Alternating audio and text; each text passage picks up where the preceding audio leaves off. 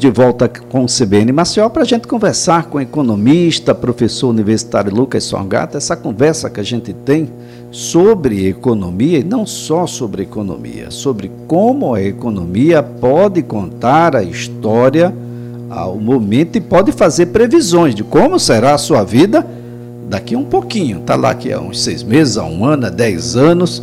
Enfim, essa conversa que a gente tem com o professor Lucas Sogata, quem a gente agradece sempre, viu, professor Lucas, por estar sempre conosco. Um bom dia.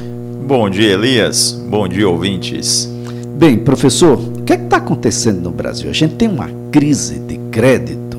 É isso mesmo? O dinheiro não existe? O dinheiro está muito caro? Ou as pessoas não querem? É demanda? O, o, o que é está acontecendo com o crédito no Brasil, professor? Olha, Elias, uma situação bem interessante que a gente tem que analisar agora. O Brasil está passando por um termo que alguns analistas, economistas se utilizam de credit crunch. O que é isso? Como se fosse uma quebra de crédito, uma falta de crédito, uma ausência. Olha, o que, que levou a essa situação? Veja bem, Elias, vamos analisar todo um contexto dos últimos anos nas empresas. A gente tem crise 2000, 2015, 2016, recupera um pouquinho, pandemia, sai da pandemia, volta a pandemia, continua a pandemia. O que, que as empresas tiveram que fazer nesse período? As empresas, para sobreviver, muitas pegaram crédito, tá? Linhas governamentais boas. Apareceu um Pronamp, por exemplo, que dava 11 meses de carência e mais X tempos para pagar quando estava chegando perto de começar a pagar, o governo renovou essa carência, mas chega uma hora, Elias, que a conta chega, né? O que está acontecendo é exatamente isso. Muitas empresas, tá, no atual momento de 2023, tendo que pagar uma conta de financiamento bancário, de empréstimos feitas lá atrás, né? Isso não começou de agora, também não começou de um, dois anos. Isso começou de mais tempo. Tá? Essas empresas não estão conseguindo pagar. Vai para grandes empresas, caso da Americanas, né? 20 bilhões, que depois se transformaram em 40, que também não está conseguindo pagar. E aí outras grandes empresas estão começando a mostrar dificuldade sistema bancário fez o que então, Elias? Olhou e pensou: opa, tá na hora da gente puxar o freio, né? Tanto para grandes empresas que a gente está vendo que não estão conseguindo pagar, só que se a grande não está pagando, vamos para a média, vamos para a pequena, vamos para o micro, vamos para as famílias. O que é que está acontecendo nisso? Então começa a ver Dificuldade em um, dificuldade no outro, dificuldade no outro e assim sucessivamente. O sistema bancário, então, está entendendo que emprestar está sendo um risco. O que, que significa? Possibilidade de ou uma taxa de juros maior, porque o risco seria maior, prazos de pagamentos menores, exigências maiores de colaterais, de garantias, né? dificuldade em renegociações de dívidas, maior agilidade do banco para entrar com um processo judicial, com algum processo de busca e apreensão, justamente porque o cenário bancário mudou. Lucas, reduzindo a Selic, que é a tendência atual, vai ajudar? Vai ajudar, mas não resolve o problema. Né? essa renegociação, essa reestruturação por empresas, por famílias, tem que ser muito bem feita agora, porque o cenário de fato está mudando. Alguns analistas estão dizendo o seguinte: olha, não é bem assim, não é para se preocupar tanto. Não, não. Eu estou mais no cenário pessimista, Elias. Eu acredito que sim, é para se preocupar. A gente está numa situação onde, de fato, todo mundo se endividou demais. Né? Então você está chegando num período de 2023, numa aposta de crescimento econômico que não vai ter, que vai ser tímida, que vai ser travada, vai ser menor do que 2022, e um dos fatores é esse: escassez de recurso para emprestar para as empresas numa situação boa, uma situação interessante, tá? Elias, basicamente, então, essa expressão que está sendo vinculada agora do credit crunch é isso: é frear o dinheiro para as empresas e para as famílias. Bem, qual é o, o, o, significado disso? Tem alguém que já me perguntou e eu transfiro a pergunta: quem é que mantém quem? A, a capacidade de compra, de consumo das famílias é que mantém as grandes empresas ou vice-versa? Olha, seria isso, né? A gente tem a expressão, é a oferta que gera a demanda ou é a demanda que ativa a oferta, né? Gente segue mais essa lógica da demanda agregada ativando a economia. É um aspecto muito keynesiano lá de trás e que hoje a gente vê que de fato é um, um sentido, é o que funciona. Tá, Elias, mas aí é o que a gente diz. E como que eu vou reativar essa demanda? Então vamos lá. Como que funcionaria uma demanda agregada mesmo, né? no aspecto bem simples de um curso de graduação em economia? Funciona assim na prática? Nem tanto, mas só para o ouvinte entender.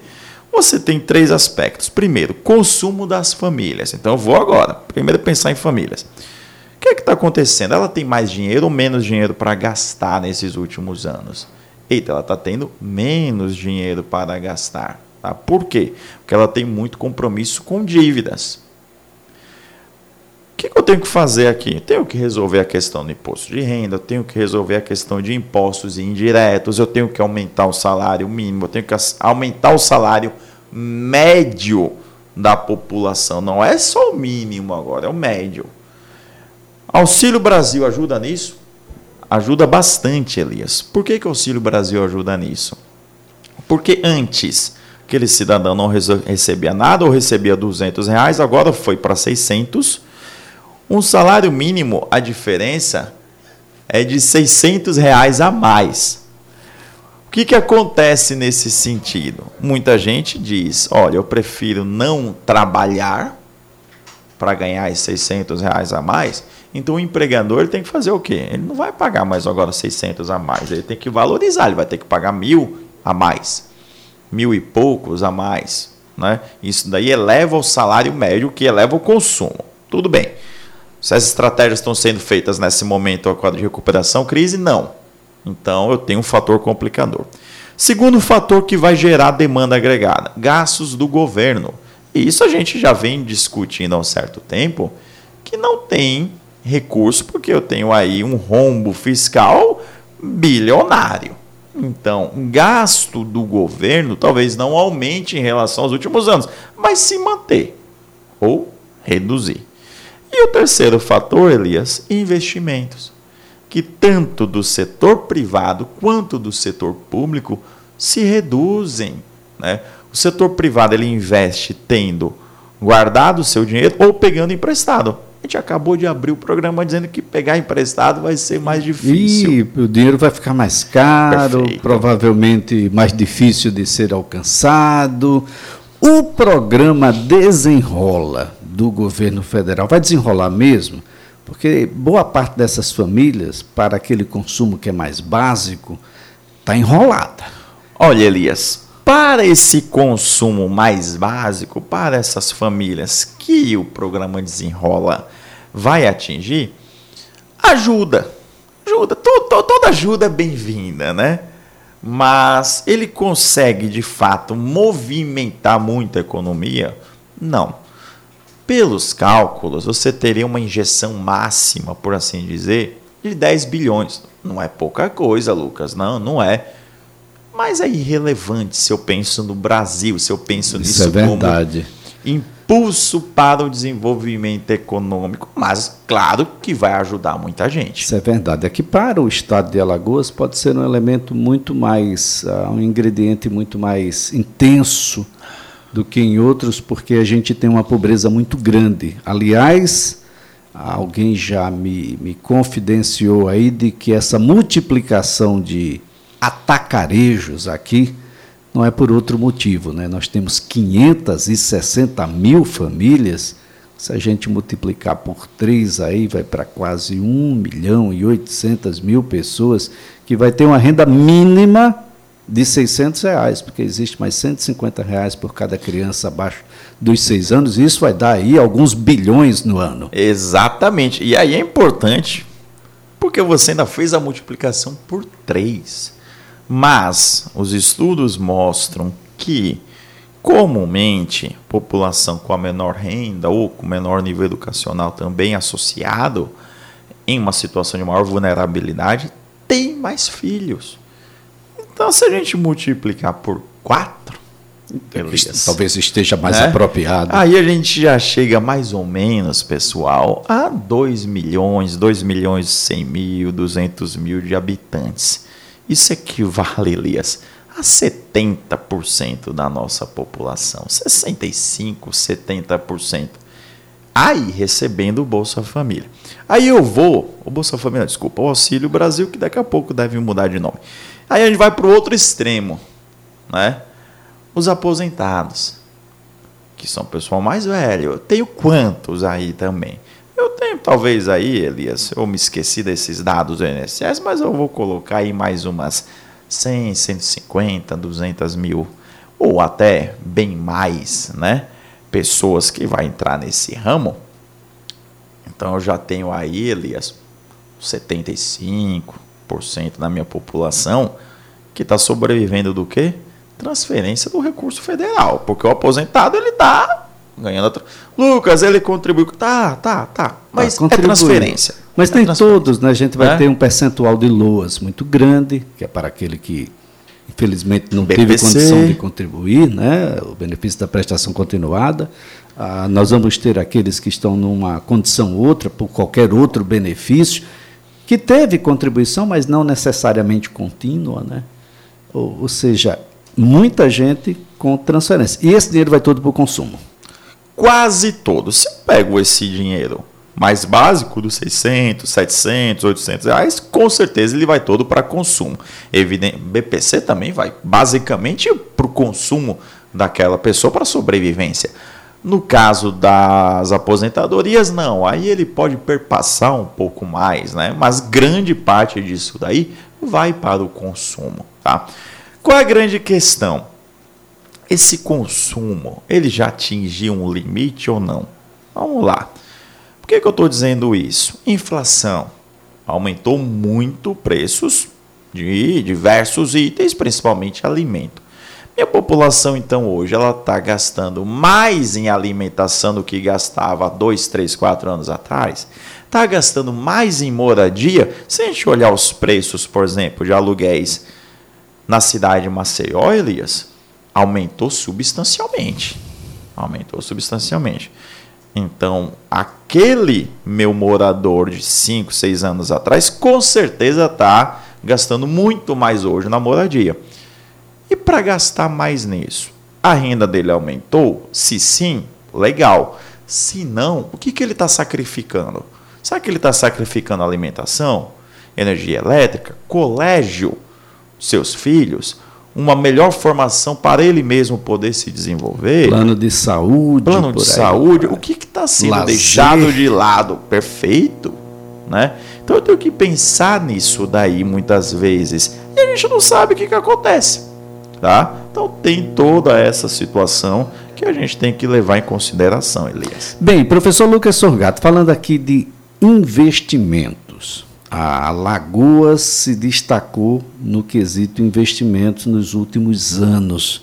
Esses números se mantêm, aliás, fiquei impressionado. Ah, o, o estado, o seu estado de origem teve um percentual muito acanhado. Aliás, todo mundo que queria alguma coisa boa tinha no passado como referência o Rio Grande do Sul. Queria ter a educação do Rio Grande do Sul, queria ter a saúde do Rio Grande do Sul. O que é que aconteceu? O Sul virou norte, o mar, o mar virou sertão, professor? Elias, então, Rio Grande do Sul, ele passa por uma crise financeira, econômica de décadas. Décadas, né? Não é de agora, não é que a gente vai olhar agora e vai falar, não, Rio Grande, não, não, não, tem tempo, né? 20 anos, se a gente for colocar assim, com uma certa melhoria aqui, uma outra coisa mais acanhada ali. Por quê? Porque tem muitas reformas estruturais que não só o Rio Grande do Sul, todos os estados têm que fazer. Todos os estados têm que fazer. Vamos dar um exemplo do que acontecia lá no Rio Grande do Sul. Pode ser é, certo ou não, aí vai depender de quem está defendendo. Tá?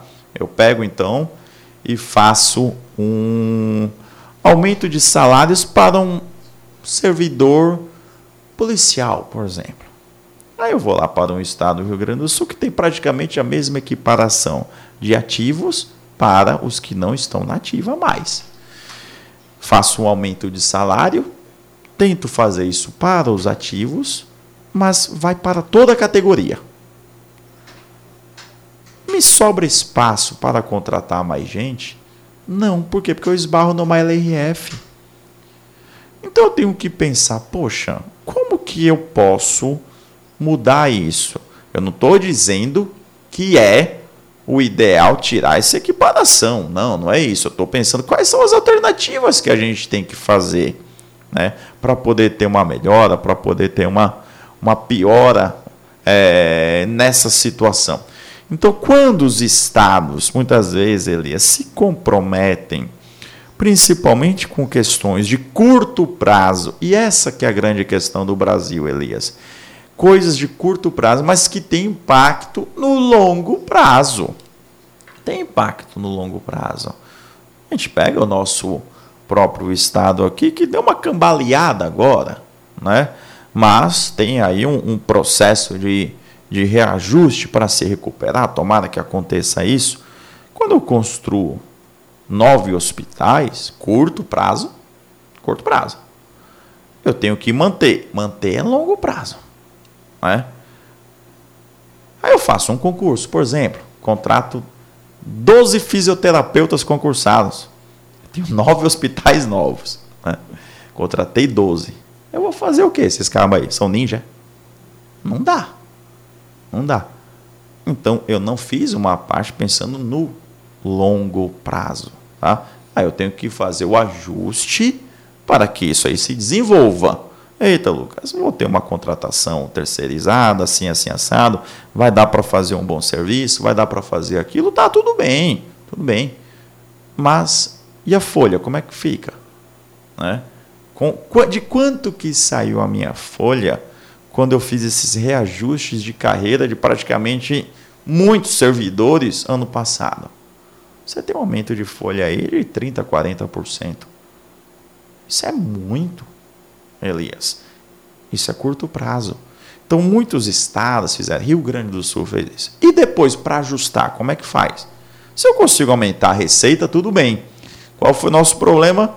Tirou uma receita do ICMS de todos os estados por conta do combustível. Então você faz uma ação contando com o dinheiro, tiram o seu dinheiro, né?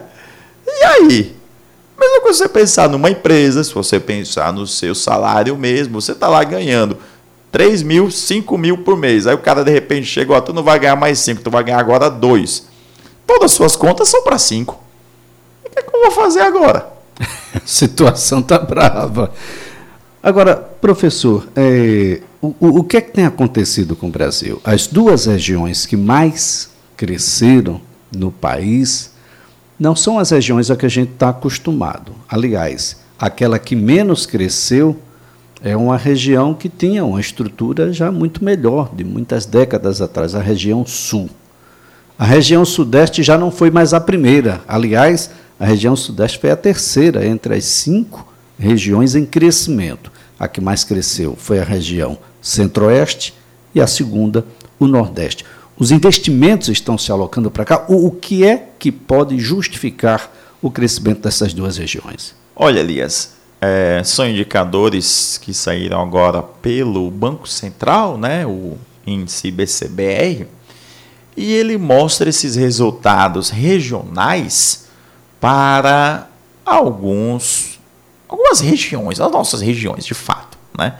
Vamos só relembrar o seguinte: o Brasil ele cresceu em 2022 2,9%. Tá? Esse foi o crescimento nacional. Quando a gente vai para o crescimento regional, a gente pega uma região como o Centro-Oeste que cresceu 5,9%.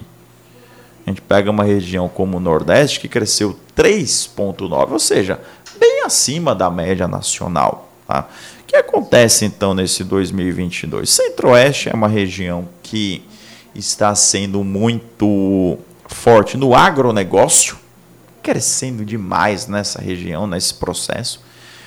Parte do Nordeste também está entrando forte nessa região é, do agronegócio. Tá? A gente pega os estados ali que são caracterizados hoje por Matopiba, né? Maranhão, Tocantins, Piauí e uma parte da Bahia, que está crescendo muito também no agronegócio. Tá? E, apesar da gente ter tido um resultado da agropecuária menor no PIB de 2022, o agronegócio é muito maior do que a agropecuária. Tá? E isso daí está tendo um excelente desenvolvimento. Então, isso daí está ajudando bastante essas regiões. Tem uma industrialização também mais forte no Nordeste e no Centro-Oeste. As empresas estão colocando não só novas unidades fabris para atender a demanda e a população de uma maneira mais próxima, como também grandes centros de distribuição estão sendo alocados nessas regiões. Né? Então você vai ter aí a instalação aqui em Alagoas, por exemplo, do CD da Natura. Né? Você tem aqui em Pernambuco o centro de distribuição da Amazon.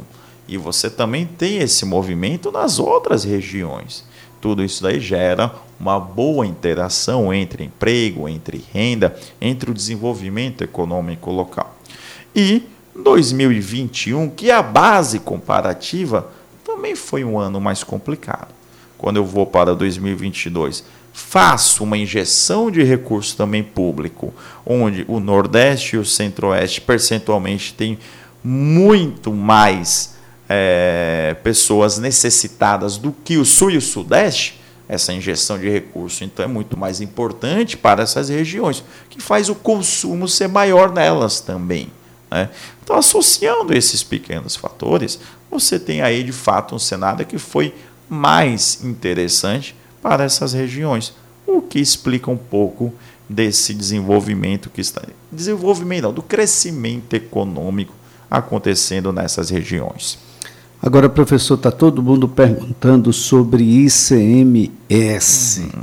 O que é que está acontecendo? Tem tabelas aí que vão ser elevadas, eu acredito que todos os estados vão elevar as suas tabelas, mas a gente volta aos patamares anteriores ou a razoabilidade, de alguma forma, chega até a tabela do ICMS? Olha, a gente não vai voltar para o patamar anterior, mas os estados tiveram que pegar mecanismos para tentar corrigir a rota.